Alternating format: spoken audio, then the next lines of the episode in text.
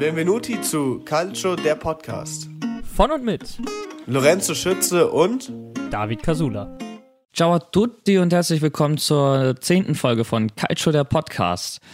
Wahnsinn, es ist bereits die zehnte Episode heute äh, und das alles wäre natürlich nicht möglich gewesen ohne meinen Kollegen und guten Freund Lorenzo. Ciao. Ciao, buongiorno. Äh, auch einen guten Morgen von mir und äh, ja, ich freue mich schon auf diese Episode. Gab ja ein paar spannende Spiele, äh, sehr viel Furore und wir haben noch ein paar interessante Themen für euch. Es ist Montagmorgen und wir sprechen äh, über die Top-Partien des achten Spieltags in der Serie A, sowie aber auch über ein etwas schwereres Thema, nämlich den Rassismus in den italienischen Stadien.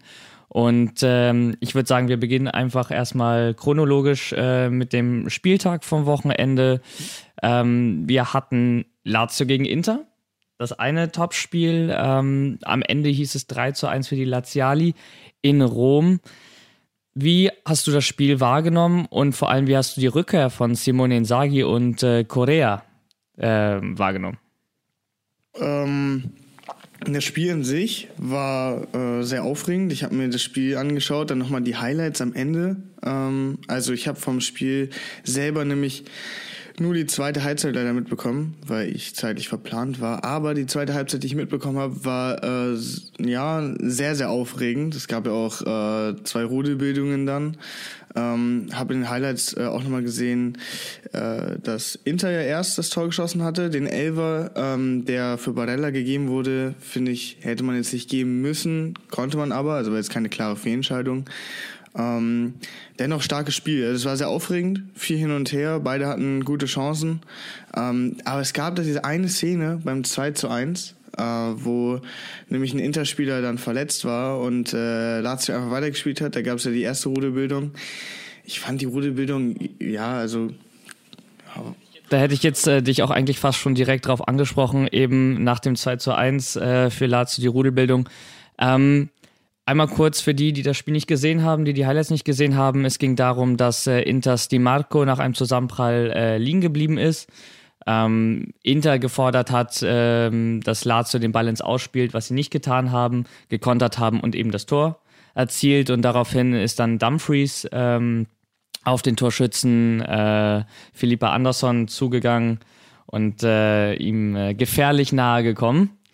Und äh, da mussten dann äh, Spieler wie Immobile und Handanovic äh, intervenieren, dass es da nicht zu einer Schlägerei auf den Platz kommt.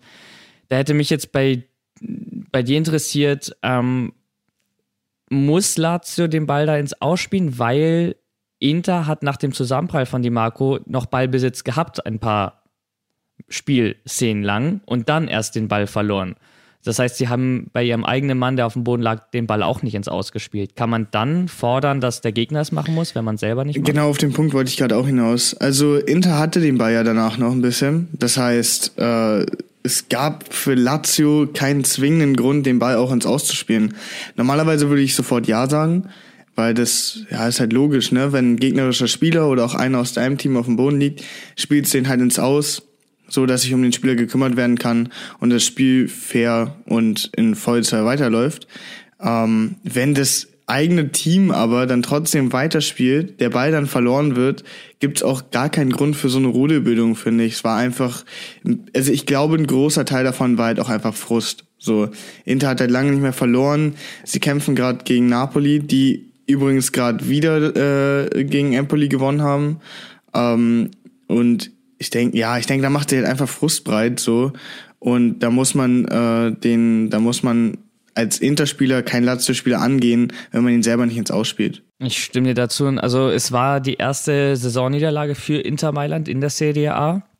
Das Spiel war ja aber noch nicht verloren zu dem Zeitpunkt. Nee, also man hätte sich da ja auch, man hätte da ja auch noch mal einen Punkt oder eventuell auch drei Punkte äh, aus Rom entführen können zu diesem Zeitpunkt.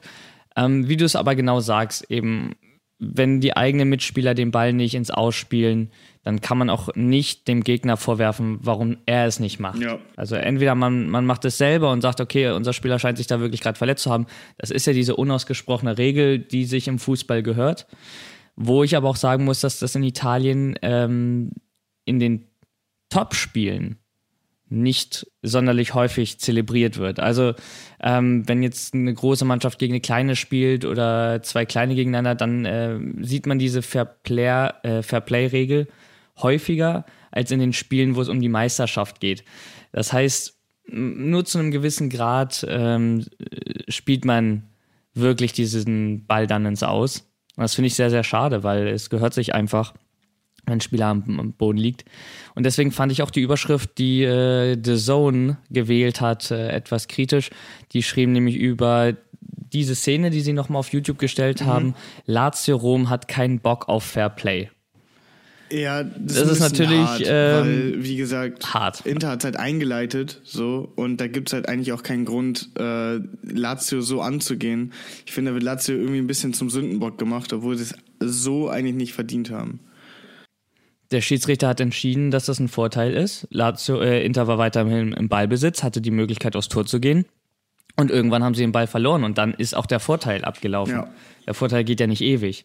Und von daher muss man sagen, äh, war alles nicht so schön, wie es gelaufen ist, aber man kann dazu am Ende auch keinen Vorwurf machen. So. Nee, ich fand doch. Das ist äh, das, was ich dazu ja, sehe. Also ich sehe das ähnlich wie du. Äh, ich fand es auch interessant, was der eine der Zone-Kommentator gesagt hatte, wo ich mir die Highlights nochmal angeschaut habe. Ähm, man kann ihn ins Ausspielen, muss aber nicht. Also es ist halt keine Regelwidrigkeit. Äh, ganz klar, du kannst den Ball einfach weiterspielen, wenn der Schiri, solange der Schiri nicht pfeift, geht das Spiel weiter. So. Und ähm, ja, da wiederhole ich mich eigentlich auch nur, wenn die eigene Mannschaft keinen Bock auf Fairplay hat, also die eigenen, äh, den eigenen Spieler quasi so nicht schützt, dann muss es das gegnerische Team halt auch erst recht nicht machen. Ja, da wäre die passendere Überschrift gewesen, niemand hat Bock auf Fairplay, dann, ja. äh, dann beide, hätten beide ihr Fett da wegbekommen.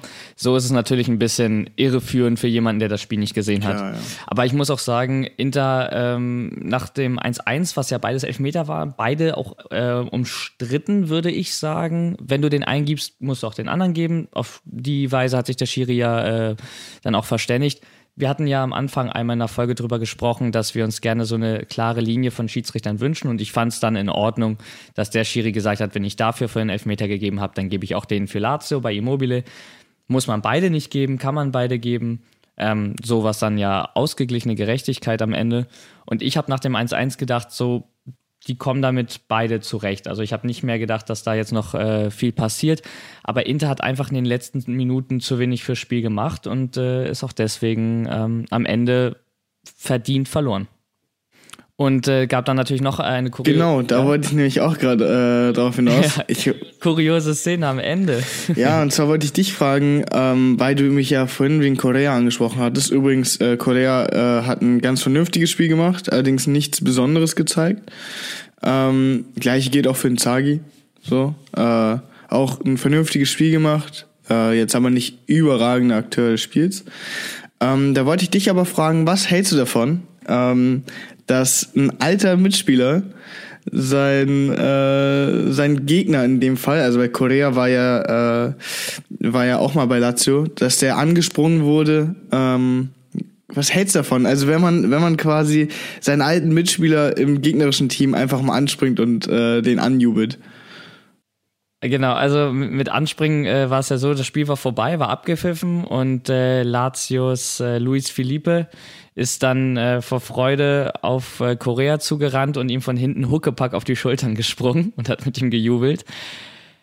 Ähm, schwierig. Also, wenn wir davon ausgehen, dass äh, er das vielleicht wirklich in dem Moment nicht gecheckt hat, er vielleicht irgendwie nur diesen Namen Korea gelesen hat, ihn irgendwie noch im Kopf hatte in dem Moment durch äh, Emotionen, pipapo und dachte, ähm, das ist mein Mitspieler, mit ihm jubel ich, weil er ist ja auch in Tränen ausgebrochen, als er danach die rote Karte dafür bekommen hat. Vielleicht hat er das einfach wirklich nicht gecheckt. Dann finde ich es natürlich hart.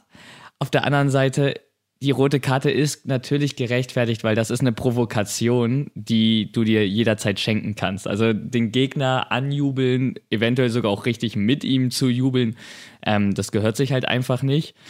Von daher geht die rote Karte in Ordnung, aber ähm, ja, für einen, für einen witzigen Moment und kuriose Situation hat es auf jeden Fall gesorgt. Wie siehst du das denn? Ja, ich sehe es, also ich sehe es genauso. Ähm, ich muss aber auch sagen, selbst wenn du den Namen, den alten Namen noch so im Kopf hast, springst du ihn nicht so an. Also selbst nicht, äh, wenn das beste Freunde sind, das macht man halt einfach nicht. Ist halt, ähm, man befindet sich halt auf einem gewissen Level so an Professionalität äh, äh, da in der Serie A. Also das ist ja Profifußball so und der gehört das sich nicht, einfach mal seinen Gegner anzuspringen. Das ist eher so Kreisliga-Stuff, äh, der so gemacht wird. So einfach mal den Gegner anspringen, den krass provozieren und äh, dann mit ihm jubeln. Es gab ja auch dieses eine Foto auf Instagram von 433, äh, war das glaube ich, wo dann genau dieser eine Moment festgehalten wurde, wo äh, Luis Felipe halt richtig jubelt und auf den Schultern von Korea sitzt. Äh, da habe ich mich auch erstmal Das war schon gewundert. absurd. Ja, also es war ein echt lustiges Bild, aber einfach eine Situation und eine Aktion vor allem, die einfach nicht geht so und das muss halt auch einfach checken. Deshalb denke ich, ist die rote Karte da auch gerechtfertigt und ich verstehe nicht, warum er also wie gesagt, ich stimme deiner These irgendwie zu. Vielleicht hat es wirklich nicht gecheckt, sonst würde er wahrscheinlich ja nicht so heulen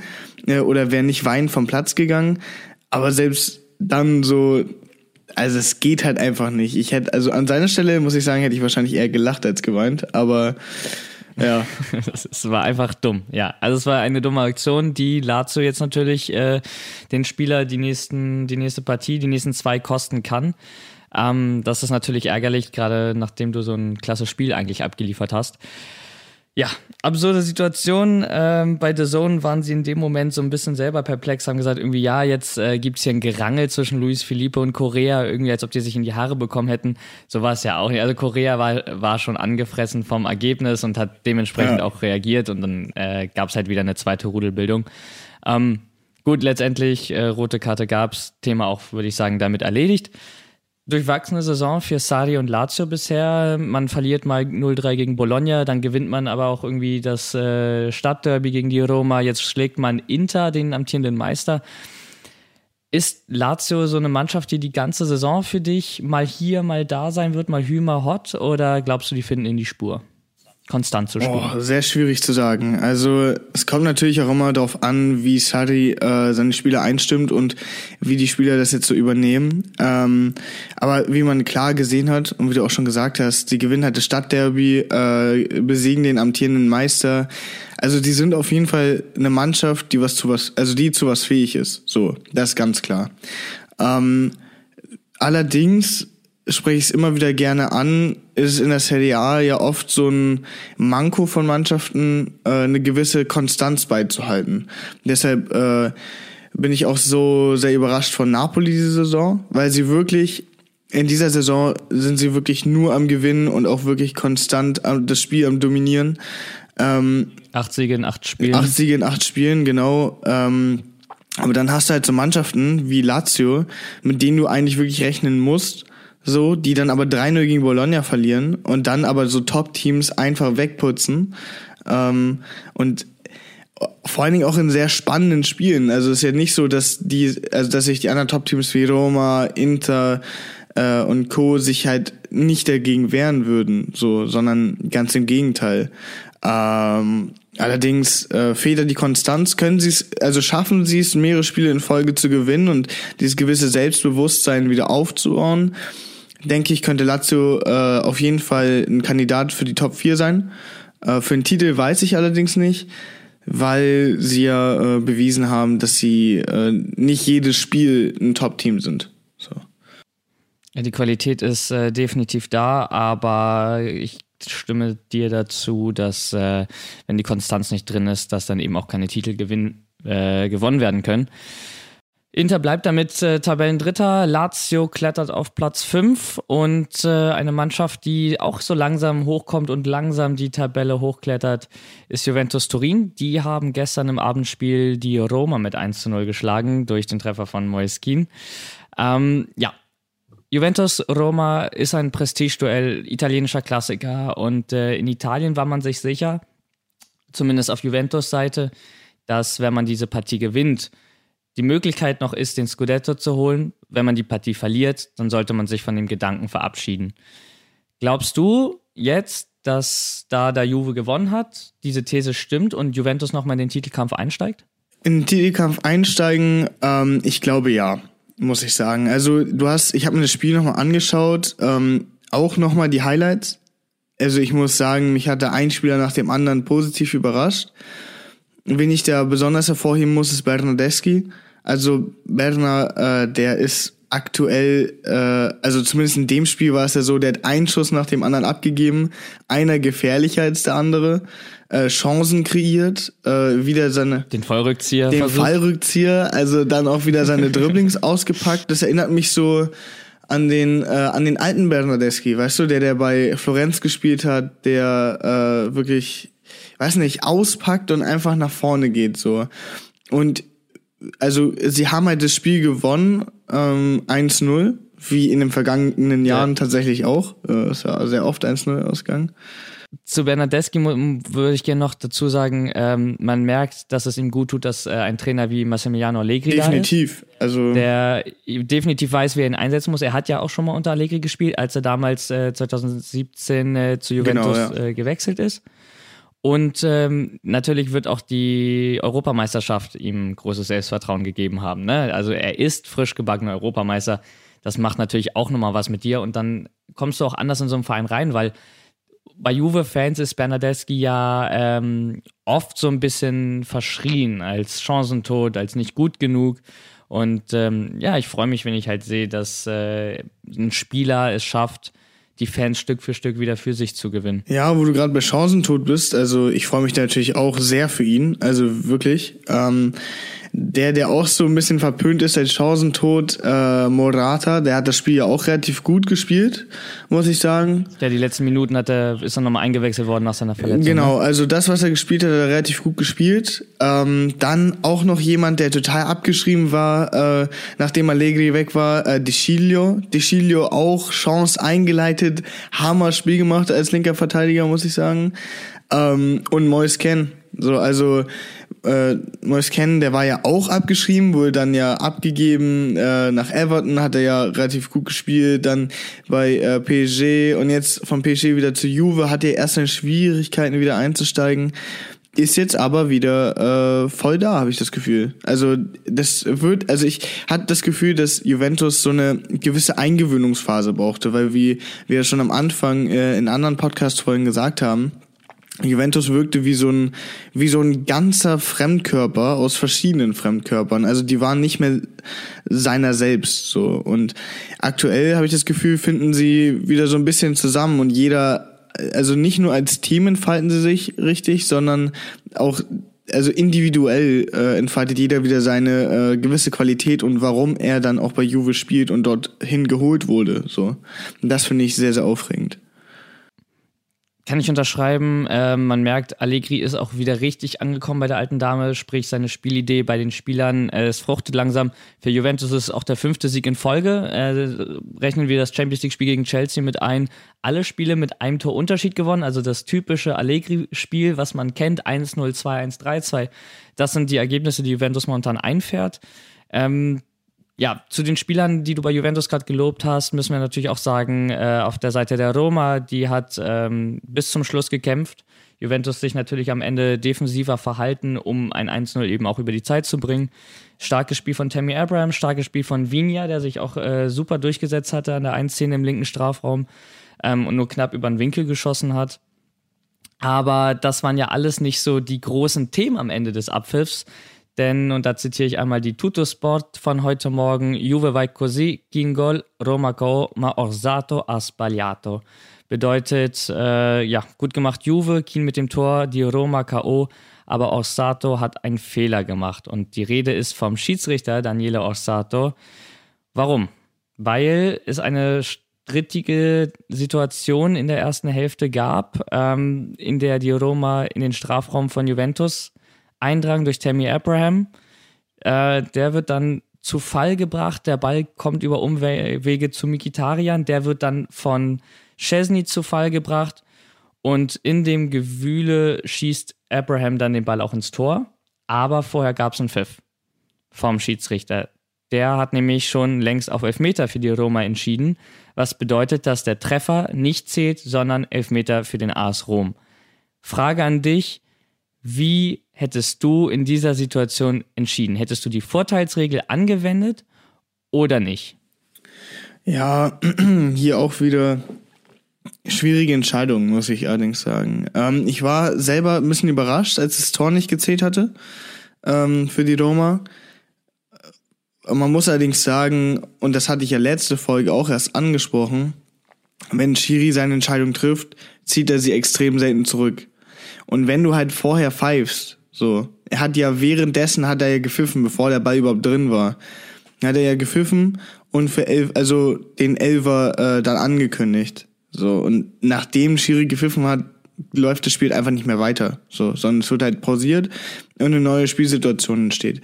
Und da kannst du nicht einfach denn, also du kannst nicht einen Elfmeter geben, also beziehungsweise dich für etwas entscheiden und dann sagen, oh, okay, nee, äh, doch nicht, spiel mal weiter. Es ist ja, dafür wurde zwar der Wahr hergeholt, ähm, dass klare Fehlentscheidungen ähm, ver, also vernichtet werden, sage ich jetzt mal so, also behoben werden.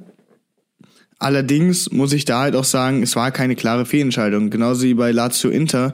Nur man den Elfmeter auch auf keinen, also man hätte ihn auch nicht geben müssen für Barella. Und genauso ist es hier, man hätte das Tor nicht geben müssen, hätte aber können. So, so eine Entscheidung ist es wieder für mich. Ich weiß nicht, wie du das siehst.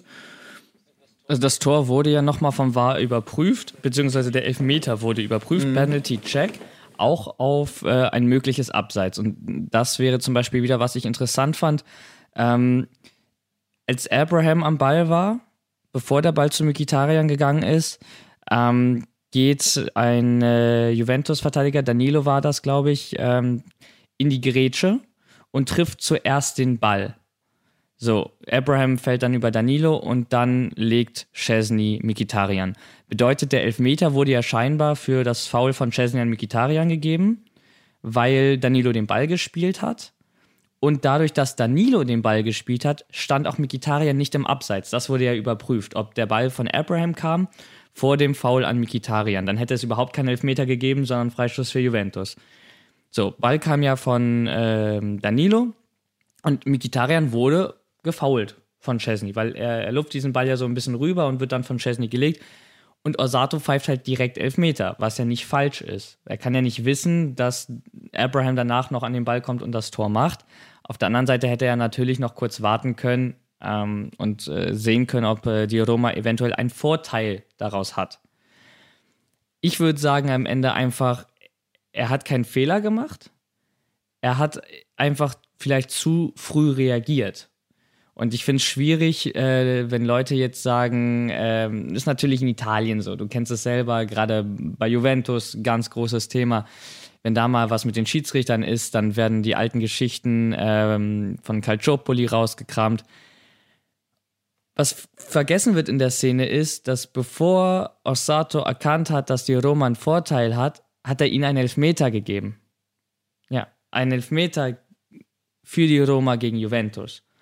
Und man kann natürlich auch dann sagen, wenn der Roma-Spieler Veretuva, das glaube ich, der den Elber geschossen hat, äh, wenn er den macht, dann kriegt kein Hahn danach. Ähm, aber wie es im Fußball dann natürlich ist, damit es Diskussionspotenzial gibt, hält Chesney den äh, gegen seinen Ex-Verein. Ja, also. Schwierig, schwieriges Thema. Denke ich auch. Wäre der Elfmeter reingegangen, hätte es auch am Ende keinen gejuckt. So, bin ich mir ziemlich sicher.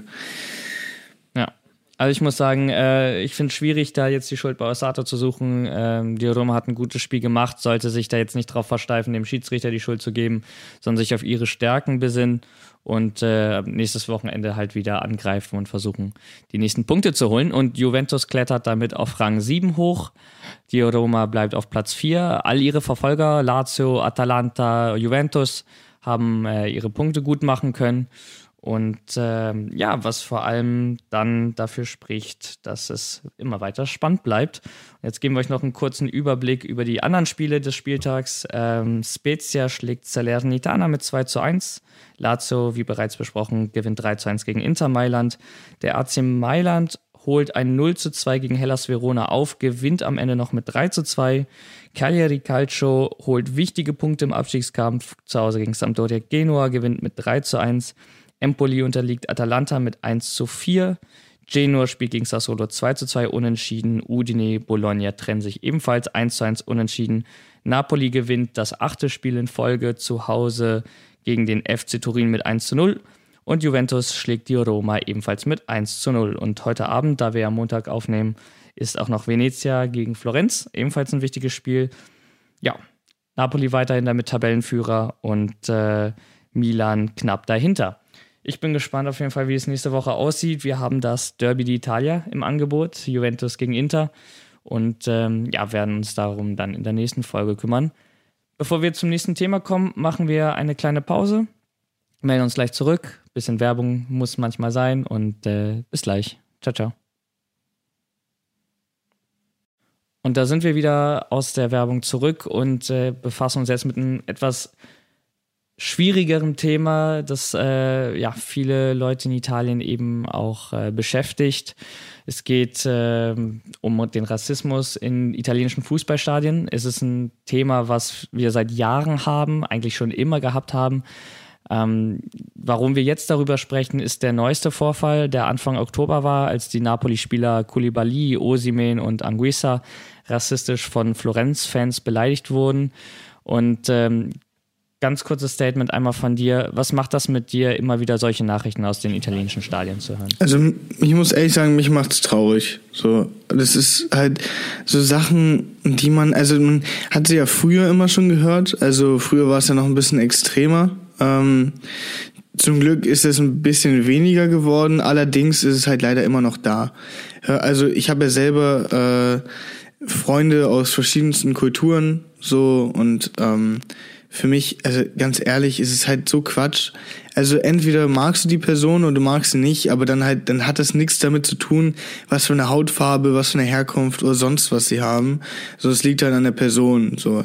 Und so eine Kommentare dann zu machen, nur um die Spieler abzulenken, also was hörst du tatsächlich auch auf den äh, Feldern selber, wenn du, also nicht nur Italien, sondern überall auch, ähm, hörst du dann teilweise so Kommentare, äh, auch als Spieler, die, äh, also wenn du im Ausland spielt, äh, spielst, einfach sich nicht gehören so und ich weiß nicht, es hat für mich mit Fußball überhaupt nichts zu tun. Es hat auch, äh, es ist alles andere als sportlich ähm, und ich weiß nicht, ich finde, man sollte es einfach lassen. Vor allen Dingen ruft man ja jetzt nicht schon zum ersten Mal also dafür auf, äh, gegen Rassismus anzukämpfen. Und langsam muss es ja bei den Leuten noch ankommen.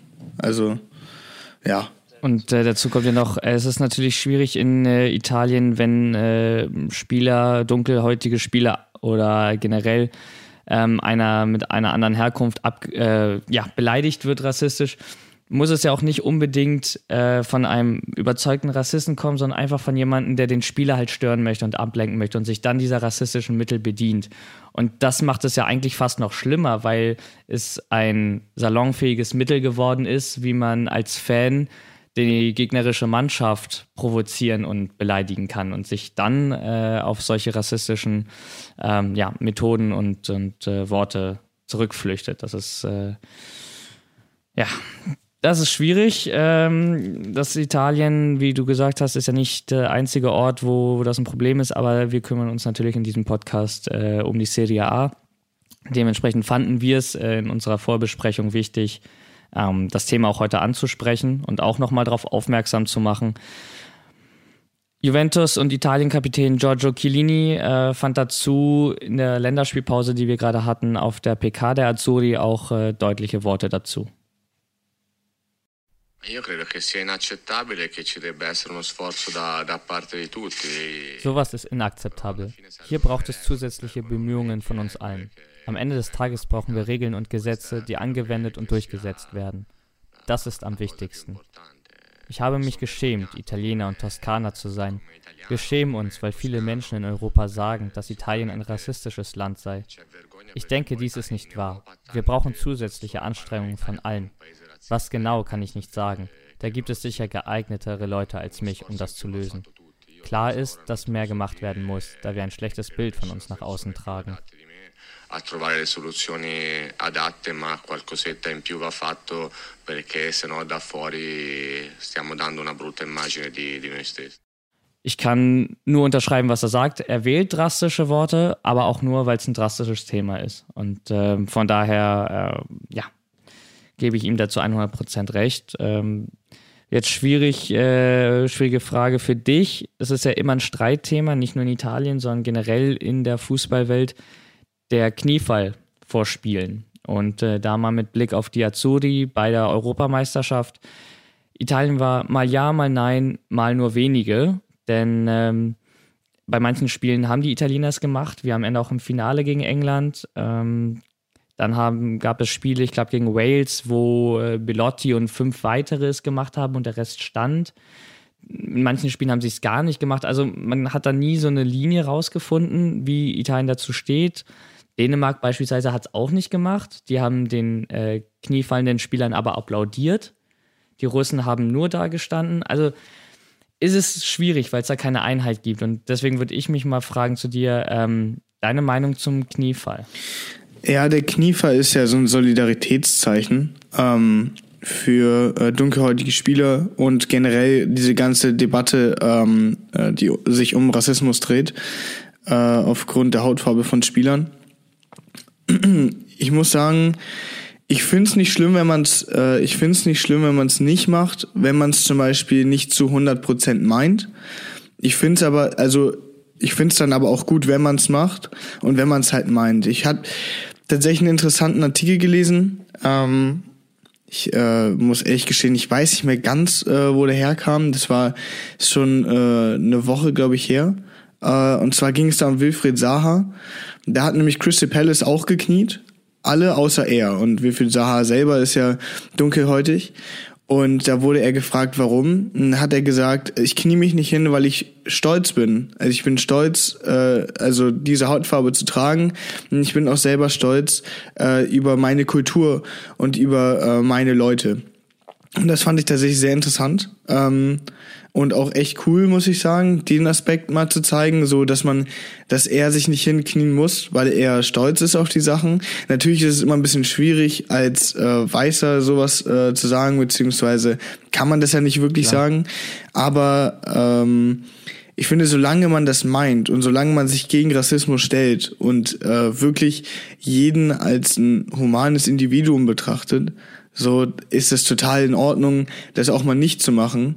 Ähm, oder weißt du, die haben ja den Leuten auch applaudiert, die es gemacht haben. So, also die denen vor allem, was du ja auch gerade gesagt hast. Und auch das finde ich sehr stark, so, weil das ja auch äh, zeigt, dass sie ja auch äh, für ähm, fürs Hinknien quasi sind.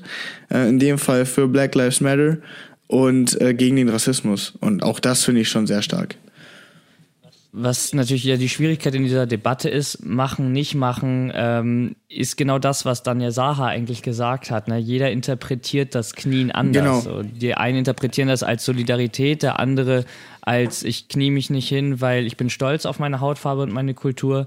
Der nächste wiederum äh, sagt, ich knie mich nicht hin, weil das verändert nichts. Ähm, meine Meinung dazu ist, äh, man macht damit auf etwas aufmerksam. Man verändert wirklich nichts. Ich glaube, es wird kein, nicht weniger Rassismus geben, weil Spieler vom Anpfiff knien, aber man macht auf dieses Problem aufmerksam. Genau. Ähm, von daher finde ich das äh, da gut. Aber wie du auch sagst, Spielern oder Nationalmannschaften, die das nicht machen, würde ich auch, äh, da würde ich einen Teufel tun und den pauschal äh, Rassismus vorwerfen.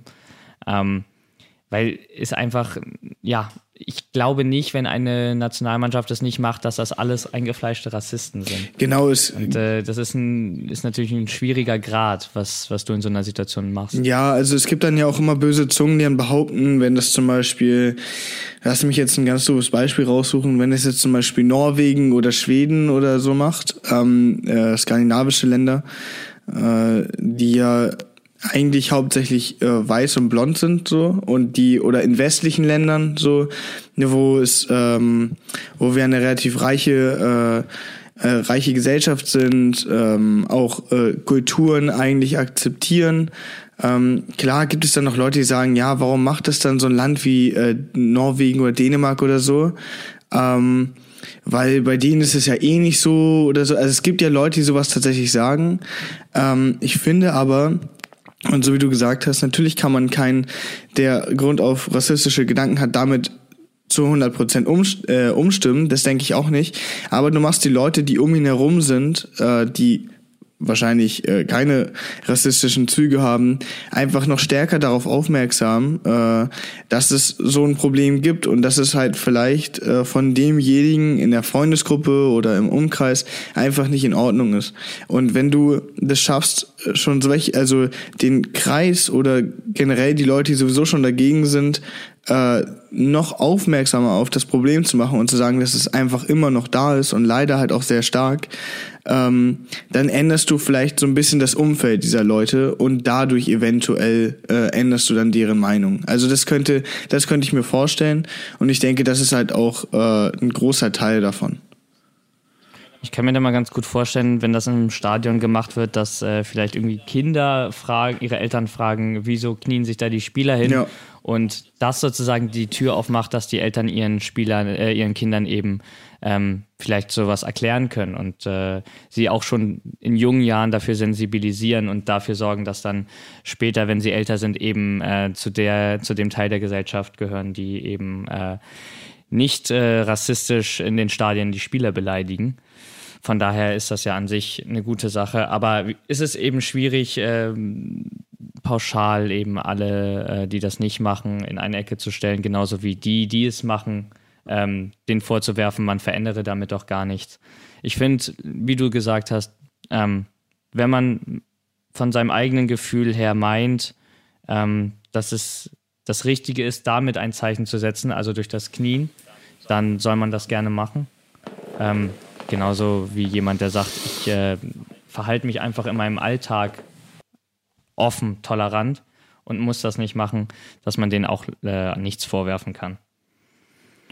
Und äh, ja, wieder auf Italien da auch zurückzukommen. Äh, wir hatten den Vorfall im Winter 2019. Ähm, die Corriere dello Sport hatte damals getitelt mit Lukaku und Chris Smalling, damals noch bei der Roma, ähm, Black Friday. Also es ging um das Duell äh, Inter gegen Rom. Dazu die zwei dunkelhäutigen Spieler mit dem Satz Black Friday war ja sozusagen auch gerade die Zeit, wo es diesen ähm, kommerziellen Black Friday gibt. Und von daher hat man sich wohl damals gedacht, machen wir das irgendwie im Fußballzusammenhang, was natürlich äh, recht schnell eine Welle der Empörung in Italien aufgerufen hat. Ähm, weil ja, man das so nicht schreiben kann. Und äh, da würde mich mal zu dir interessieren, äh, der Chefredakteur äh, Ivan Zazzaroni hatte damals gesagt, es ist eine unschuldige Überschrift und sie werde von jenen vergiftet, die Gift in sich haben. Also wer es falsch lesen möchte, liest es falsch. Es sei aber eigentlich nur eine ganz normale Überschrift. Wie findest du sowas? Weißt du, mhm. es ist ja, das wäre ja Alltagsrassismus, weil es eine Tageszeitung ist. Wird es damit salonfähig gemacht oder ist es einfach wirklich, wirklich schlecht ausgedrückt gewesen. Also ich glaube, es ist ein bisschen von beiden. Ähm, ich glaube, es ist auf jeden Fall sehr schlecht, also es ist auf jeden Fall schlecht ausgedrückt, weil du als öffentliche Zeitung ähm, beziehungsweise auch als äh, jemand, der äh, also journalistisch arbeitet, eine gewisse Verantwortung gegenüber dem trägst, was du sagst und was du in die Öffentlichkeit hinaus, äh, hinausträgst. Und sowas zu schreiben ist halt also bei so einem sensiblen Thema eher ungünstig, würde ich sagen. Ähm, da hat man sich entschieden, eher einen Witz auf Kosten der beiden Spieler zu machen. Ich, also, ja, das würde ich so, also ich kann mich natürlich nicht in die hineinversetzen und sagen, okay, das haben sie gedacht, ich saß auch nicht mit am Tisch. Äh, also klarerweise saß ich nicht mit am Tisch, so als das beschlossen wurde. Es kann sein, dass es also nicht, also so wie äh, als Luis Felipe auf Korea raufgesprungen ist, äh, das vielleicht aus, also wirklich unschuldig gemeint war und einfach nicht drüber nachgedacht wurde. Aber auch da sage ich wieder, du hast halt diese gewisse Verantwortung über das, was du äh, in die Öffentlichkeit hinausträgst und dann musst du einfach stärker drüber nachdenken, beziehungsweise es andere Leute nochmal checken lassen und es nicht einfach so in die Öffentlichkeit hinaustragen. Und ähm, da muss ich sagen, es kann sein, dass es ein unschuldiger Gedanke war. Ich denke, es war aber auf jeden Fall nicht schlau, das äh, so als Überschrift zu nehmen. Also und dann ist es, ist es ja eigentlich nicht schlecht, äh, wie du gesagt bei ähm, der roten Karte bei, gegen, äh, bei dem äh, Huckepack gegen Korea ähm, ist auch die Zeitung ja dafür bestraft worden, in dem Fall ja gesellschaftlich. Und ich glaube, ähm, das ist gut gewesen, dass da so eine Rüst, also Welle der Entrüstung gekommen ja, ist, weil ich auch. das wird nicht noch mal, das wird nicht noch mal passieren dadurch. Und ähm, ja, das ist äh, sensibilisiert noch mal auf eine andere Art und Weise. Ist natürlich äh, schlimm, dass es so passiert ist, aber es wird zukünftig nicht mehr so passieren. Ob die Journalisten, die das gemacht haben, sich jetzt viel dadurch ähm, verändert haben, weiß ich nicht. Aber dass sowas nicht mehr auf der Titelseite oder in der Zeitung steht, ist ja auf jeden Fall schon mal ein Gewinn.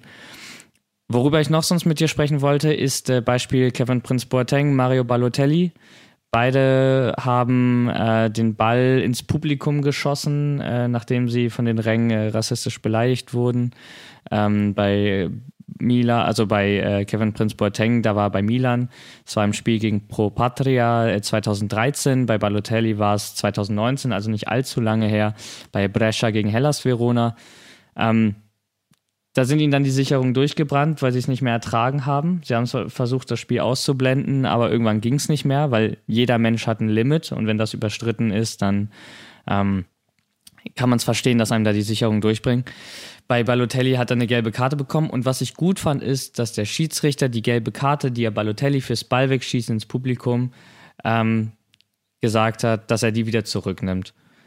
Und ähm, das ist ein gutes Zeichen, finde ich, weil er ihn nicht dafür bestraft, dass er durch die rassistischen Beleidigungen ihm eine Sicherung durchgebrannt ist, weil das ist absolut verständlich. Wir sind alle Menschen und wenn du 90 Minuten von den Rängen beleidigt wirst, aufgrund deiner Hautfarbe oder Religion oder Sexualität, was auch immer, ähm, dann ist es nur menschlich, dass man das irgendwann nicht mehr erträgt. Und da wäre meine Frage auch an dich. Der Schiedsrichter hat ja die Pflicht, die Spieler auf dem Feld zu beschützen. Bedeutet auch, die Spieler zu beschützen, wenn sie von den Rängen attackiert werden, was ja in dem Fall, äh, was ja passiert.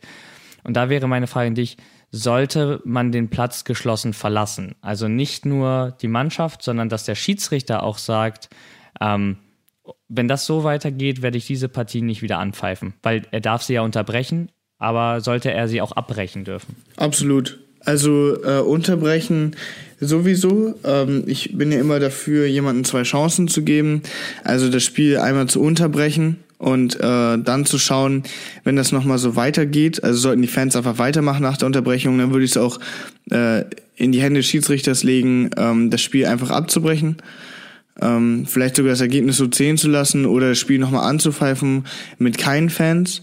Einfach also eine Kollektivbestrafung da einführen. Du kannst die Leute nicht einzeln, äh, also immer nicht, also du kannst nicht immer einzeln identifizieren, die Leute, die sowas machen. Und ich finde, Leute, die sowas machen, haben es auch nicht verdient, Fußball zu schauen. Also wirklich nicht. Oder ein Teil davon zu sein. Das finde ich einfach nicht in Ordnung. So, deshalb denke ich, sollte der Schiedsrichter auch die Macht haben, das Spiel einfach abzubrechen und neu anzupfeifen.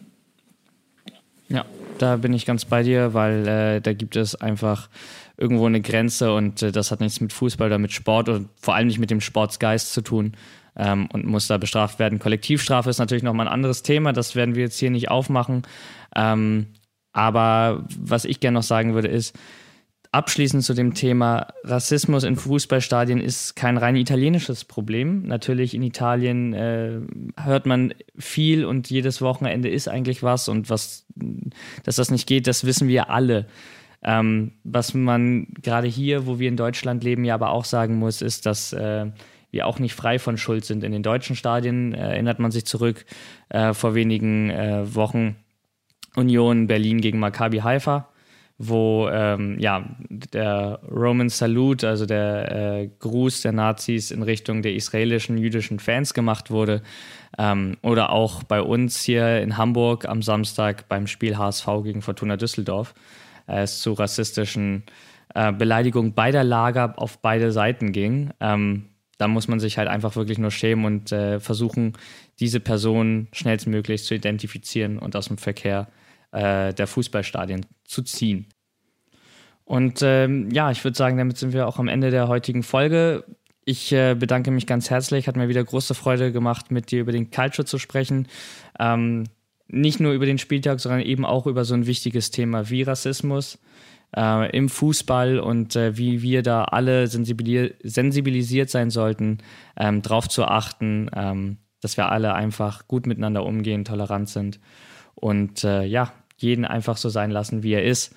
Und äh, bevor ich jetzt das Schlusswort an dich gebe, Lorenzo, sage ich gerne noch, abonniert uns, folgt uns gerne auf eurem Lieblingspodcatcher, egal ob Spotify oder Apple Podcast, meinsportpodcast.de, aber natürlich auch gerne auf Social Media, da sind wir bei Instagram aktiv. Ähm, ja, schaut gerne mal vorbei, lasst ein Abo da. würden wir uns auf jeden Fall freuen. Und äh, ich verabschiede mich. Äh, vielen Dank, grazie und äh, buona giornata. Ja, ich schließe mich da David nur an. Ähm, abonniert uns gerne, hört uns gerne, wo auch immer ihr möchtet.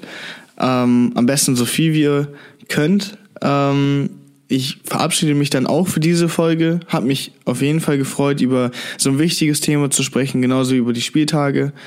Ähm, wir sehen uns dann in der nächsten Folge. Ciao, arrivederci.